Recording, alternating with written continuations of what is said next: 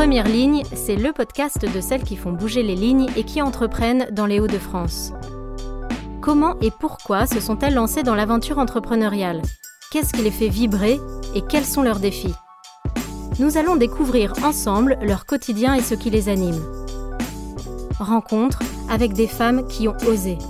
Je m'appelle Agnès et je vous souhaite la bienvenue. Bonjour Aurélie. Bonjour. Merci de m'accueillir euh, dans ton bureau. Avec plaisir. On est ici à la CCI Grand Lille. Oui, en effet, on est dans mon bureau de présidente de chambre de commerce Grand Lille. D'accord. Et alors, euh, je viens pas te rencontrer que pour euh, cette mission-là, mais aussi pour découvrir ta vie d'entrepreneur. D'accord. Bah écoute, on va s'installer pour discuter si Allez, tu veux. super, merci. Donc toi, Aurélie, tu es présidente de la CCI Grand Lille depuis peu de temps, en fait. Oui, en effet, depuis trois mois. Depuis trois mois, et en fait, en parallèle, tu as une activité importante. Oui, en fait, de toute façon, pour être euh, à la chambre de commerce et élue ou présidente, il faut de toute façon être chef d'entreprise. Donc, de toute façon, on a quand même une activité normalement principale qui est d'être euh, chef d'entreprise ou entrepreneur. Donc, mon activité principale, c'est que j'ai créé un hôtel-restaurant il y a six ans maintenant euh, dans le Vieux-Lille qui s'appelle le Clarence. Rue de la Barre, c'est ça? Rue de la Barre, voilà. Alors, c'est ce qu'on appelle un boutique-hôtel. C'est un hôtel avec des chambres toutes différentes, assez intimistes, avec beaucoup de services. C'est plutôt très haut de gamme qui est relais château et qui a aussi un restaurant étoilé. D'accord. Je voyais avant de venir, c'est l'hôtel 5 étoiles et restaurant gastronomique. Euh... Voilà, oui, un relais château. Dans les relais châteaux, ouais. c'est toujours plus ou moins des hôtels de luxe et avec des restaurants étoilés. Et en fait, c'est une aventure euh, plus ou moins nouvelle parce que aujourd'hui, tu as 58 ans, mais tu n'as pas démarré avec cette entreprise. Est-ce que tu peux nous raconter un peu ton parcours? J'ai travaillé euh, pendant une vingtaine d'années dans le marketing de grande consommation, dans des entreprises euh, connues comme Auchan, Danone ou McCain. Et puis après, j'ai fait une bifurcation euh, suite à une rencontre dans l'industrie. J'ai travaillé dans l'industrie de la peinture, de la peinture grand public, et où j'ai gravi un peu tous les échelons. Je suis devenue directeur général d'une filiale.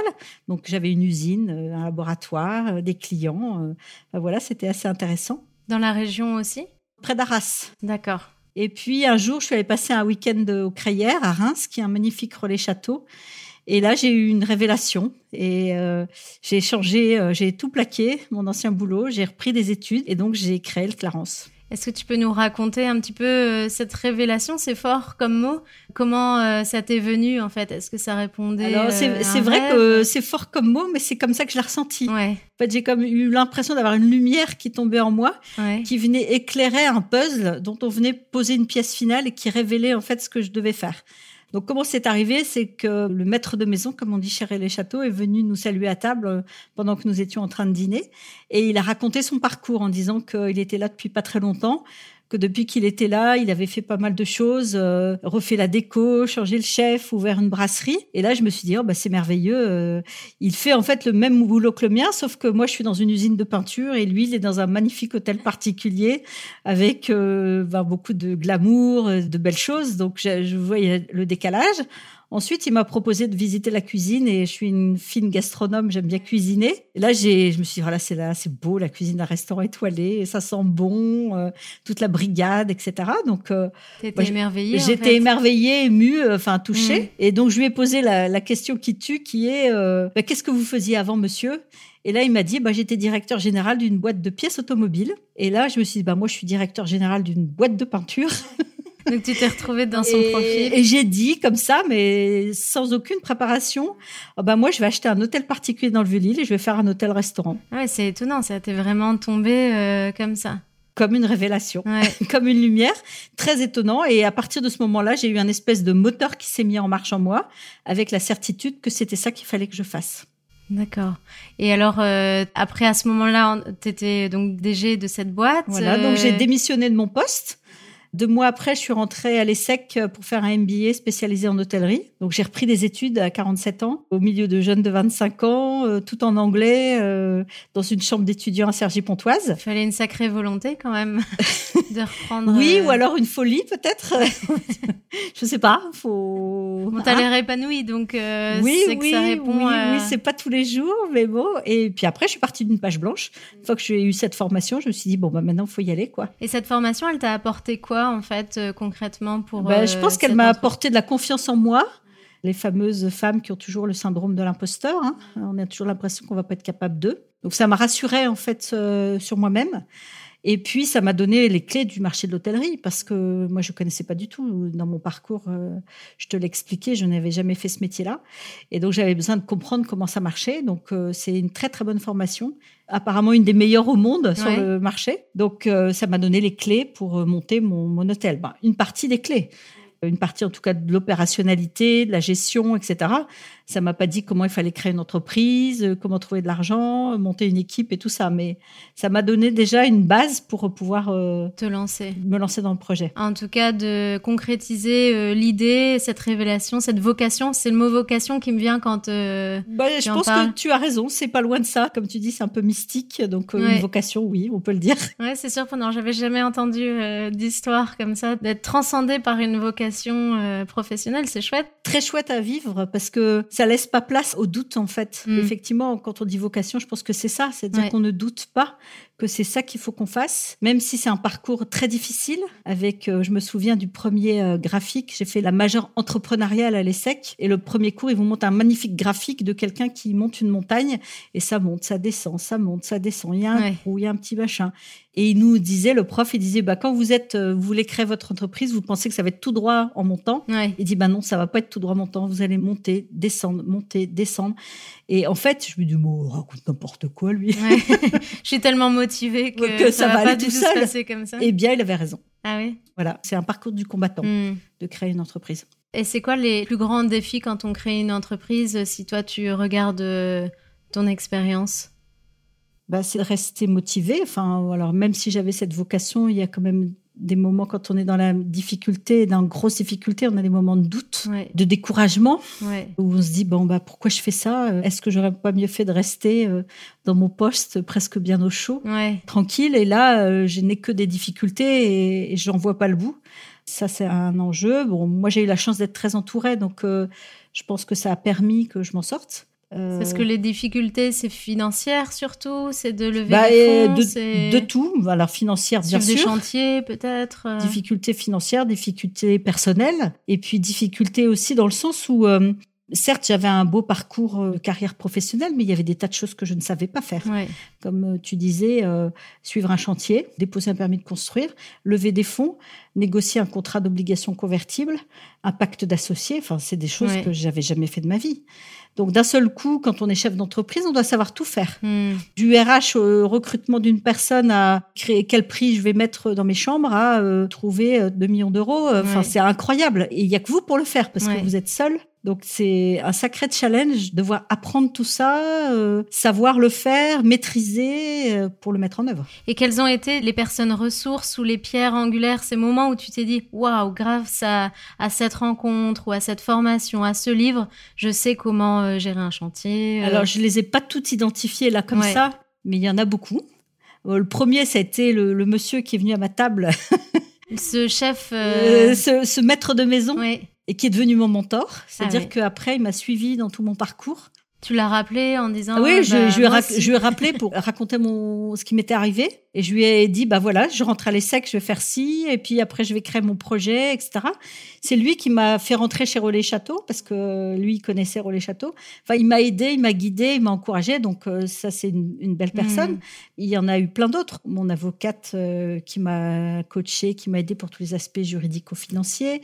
Il y a euh, mes enfants qui ont été très présents. Mon adjointe actuelle, que j'ai rencontrée assez vite dans la création du projet, qui est une hôtelière, elle, et qui m'a filé plein de coups de main opérationnels. Et puis, j'ai fini par aussi créer dans mes actionnaires un comité de bienveillance, de bienveillantes et c'est 12 euh, femmes euh, qui, euh, tout au cours de ce parcours, m'ont aidé aussi, m'ont encouragé, m'ont aidé aussi financièrement. M'ont, enfin voilà, et elles sont aujourd'hui à mon bord pour participer encore à l'aventure, quoi. Donc ça, c'est c'est une belle expérience. C'est chouette. Tu peux nous en dire un petit peu plus sur ce comité des bienveillantes? C'est qui ces femmes? C'est des amis Alors c'est un mélange de plein de choses. Il y a des gens de ma famille, j'ai des amis proches ou lointaines, et puis des gens que j'ai rencontrés dans, l'aventure, en fait, qui sont à force maintenant devenus des amis, mais qui ne l'étaient pas forcément au démarrage, et à qui j'ai eu envie de proposer de participer à l'aventure jusqu'au bout. Donc, euh, c'est génial, quoi, d'avoir ces femmes autour de moi.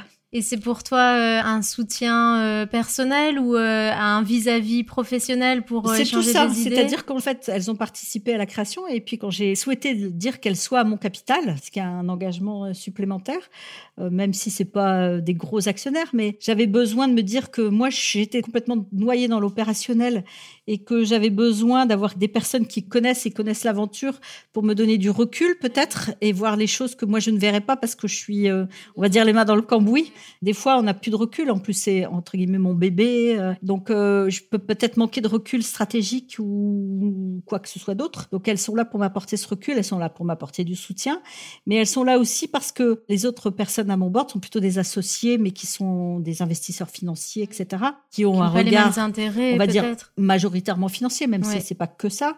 Euh, là, je me suis dit, elles n'ont pas du tout ce regard financier, elles, parce que elles ont un regard plus divers. Donc, euh, c'est vraiment intéressant euh, à plusieurs titres, enfin, à de nombreux titres, à la fois stratégique euh, pour l'entreprise, mais aussi pour moi, pour me parfois me remettre en question, parce que je dis, j'appelle ça des bienveillantes, parce que je sais que des fois elles me disent, bah ça, ça va pas, Aurélie, et que je vais le prendre plus facilement ou bien que si ça venait d'une personne lambda, parce que je sais qu'elles vont le faire de manière bienveillante, En en confiance. euh, confiance. ouais. Voilà. Et comment ça t'est venu cette idée-là? Je trouve ça sage d'abord de dire, bah en fait, j'ai besoin de personnes pour m'aider à prendre du recul, et après carrément mettre en place un comité. Et puis j'aime bien le, le comité de la bienveillance. C'est différent de Du conseil de surveillance. voilà. Voilà, c'est ça. C'est- ça Surveillance, donne c'est pas, la même chose que bienveillance. Ouais. Voilà. Non, je sais pas comment ça m'est venu. euh. Et alors vous vous retrouvez tous les mois, toutes Alors, les il y a des moments où on se retrouvait tous les mois. Là, ça fait un petit moment. Bon, il y a eu le Covid et tout Ouais. ça, c'était un petit peu compliqué.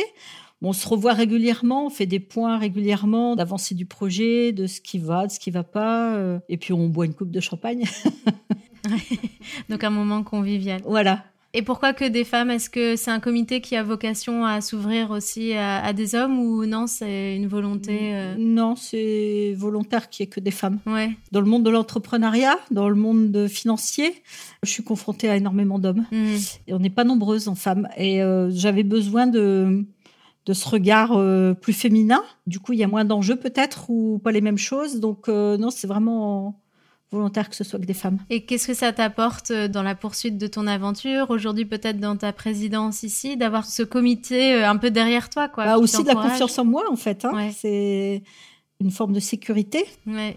euh, de soutien aussi. Enfin, voilà, c'est...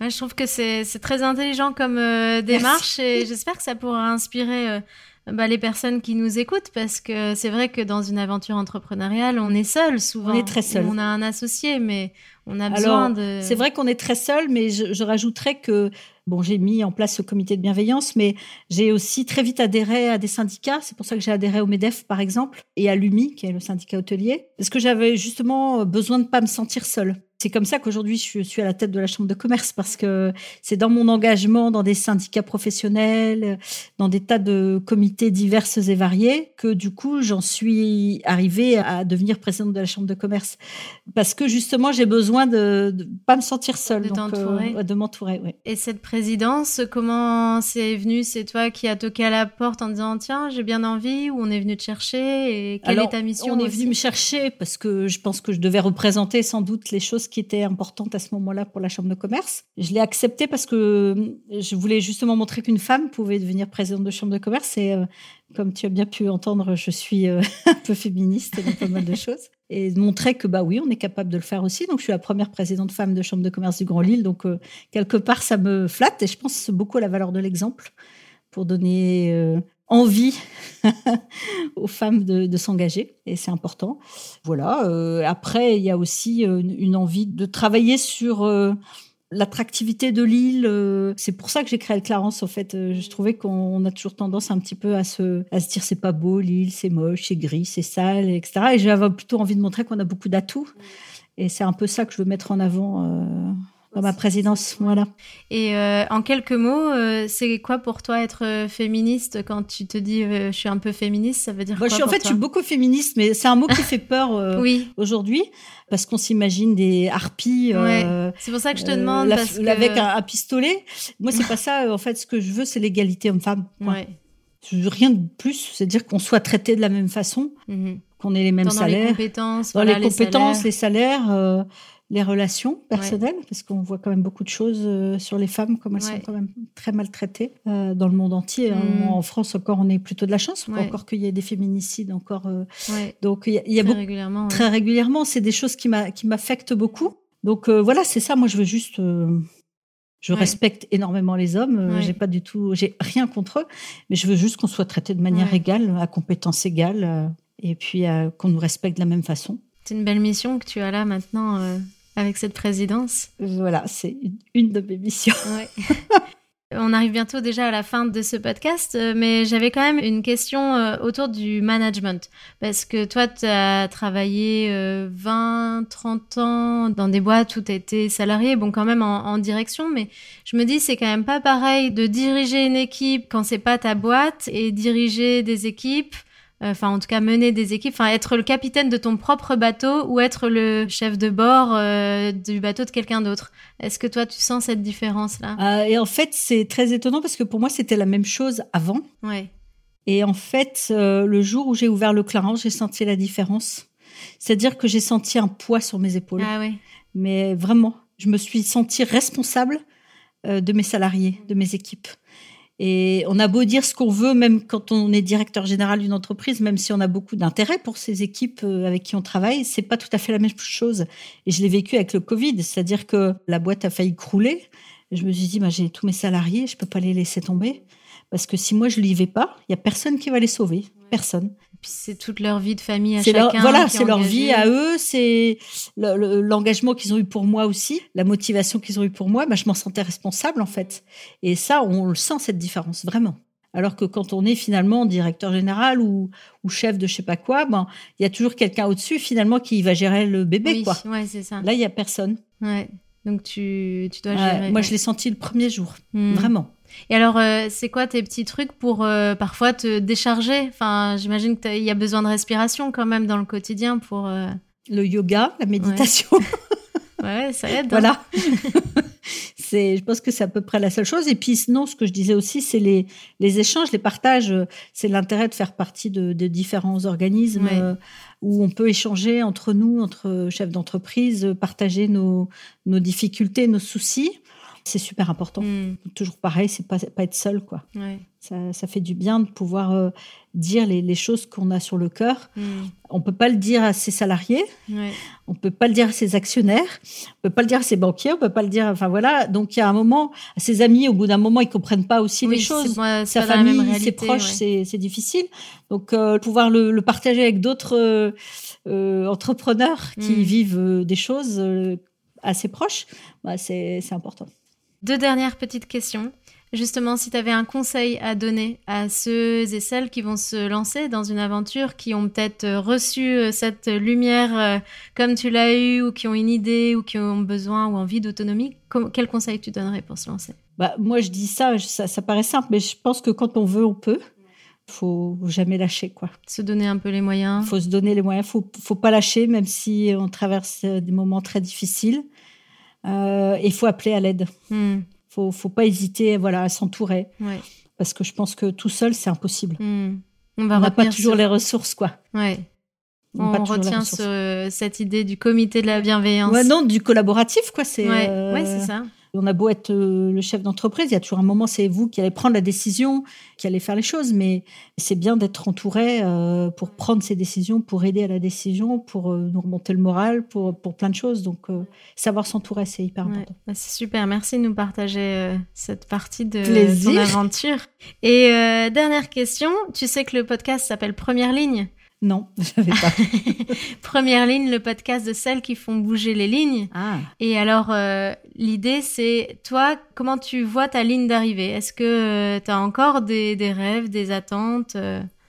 Ah bah oui, j'en ai encore. J'ai encore plein de projets dont je peux pas forcément parler aujourd'hui, mais euh, c'est certainement pas la fin d'une aventure. Ça c'est sûr. J'ai encore plein plein d'idées à faire. Donc première ligne, toujours dans l'idée d'aider les femmes, je pense, pour avancer, pour se construire, pour oser. Bah super. Et alors, à quel endroit on peut te suivre pour tes prochaines actualités? Est-ce que LinkedIn, d'autres réseaux sociaux oh bah Oui, je suis sur LinkedIn sur Facebook, sur euh, Instagram. Donc on peut, on peut, suivre euh, tes prochains projets euh, sur tout ça. oui, avec plaisir. Bah, super, merci beaucoup Aurélie. Avec plaisir. Et puis bah, au plaisir de suivre ton aventure aussi avec la CCI qui produit ce podcast. Donc bon bah voilà, la boucle est bouclée. ouais. À très bientôt. Merci. Et à très bientôt pour un prochain podcast de Première Ligne, le podcast de celles qui font bouger les lignes.